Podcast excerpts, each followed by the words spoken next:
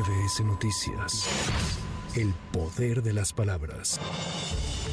Este martes en punto de las 11 de la mañana se llevará a cabo el segundo simulacro nacional 2023, por lo que se activarán las alertas sísmicas en el centro del país y los sistemas de alertamiento en el resto de los estados. Este ejercicio se realiza en conmemoración a los sismos del 19 de septiembre de 1985 y de 2017. El simulacro involucra a las 32 entidades de la República Mexicana y se basará en cuatro hipótesis centrales, dos relacionadas con sismos y dos con huracanes. Estos escenarios permitirán a las autoridades de los tres órdenes de gobierno evaluar sus protocolos de preparación y respuesta ante situaciones de emergencia. Por ejemplo, el hipotético sismo de magnitud 8.0 con epicentro en Acapulco Guerrero afectaría de manera directa a Guerrero, Oaxaca, Michoacán y la Ciudad de México. Recuerda conservar la calma y seguir el protocolo de seguridad y protección civil.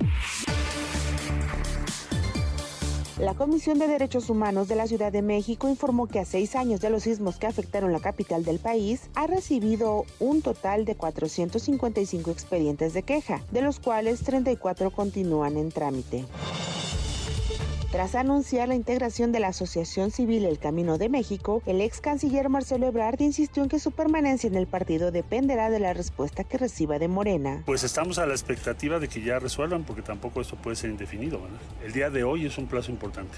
Marcelo, ¿te mantienes en Morena? Pues presentamos una impugnación. La decisión que tomemos pues va a ser con todo el movimiento. Va a depender muchísimo de cómo responde Morena.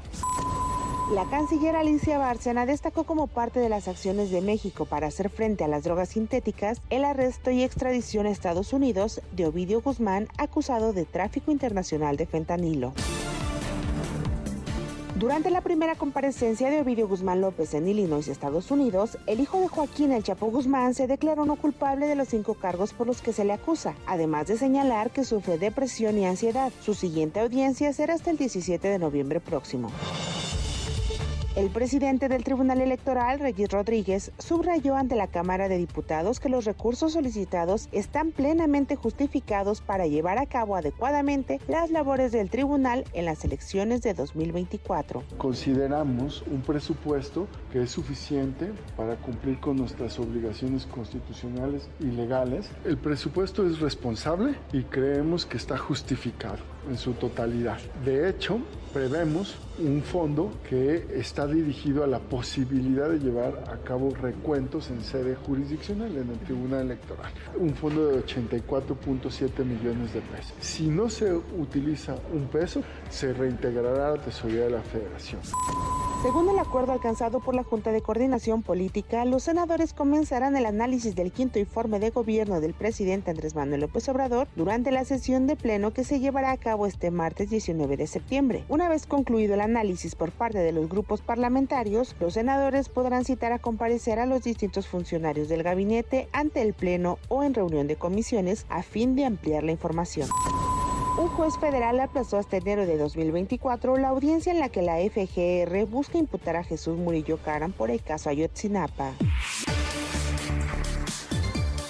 De 2019 a principios de 2023, los casos de desapariciones en la Ciudad de México han aumentado 400% de acuerdo a cifras de la Comisión Local de Búsqueda. Las razones por las que las personas desaparecen están relacionadas por el contacto de jóvenes a través de redes sociales o juegos, posiblemente para ser reclutados por la delincuencia organizada y para la trata de personas. Aquí hay un dato sumamente relevante y preocupante. En la Ciudad de México sí se distingue del resto del país porque en la Ciudad de México hay casi el doble en la proporción de mujeres desaparecidas que en el resto del país. Es decir, en el país solo del total de personas desaparecidas, 25% son mujeres. En cambio, en la ciudad esto ronda entre 43, 45, otra vez según la fuente que se consume la futbolista Jenny Hermoso quedó fuera de la convocatoria de la selección española. Hermoso acusa de intimidación tanto a ella como a las demás jugadoras que habían manifestado su negativa de ser llamadas hasta que se atendieran sus demandas después de la denuncia contra Luis Rubiales. Para MBS Noticias, Anaí Cristóbal. MBS Noticias. El poder de las palabras.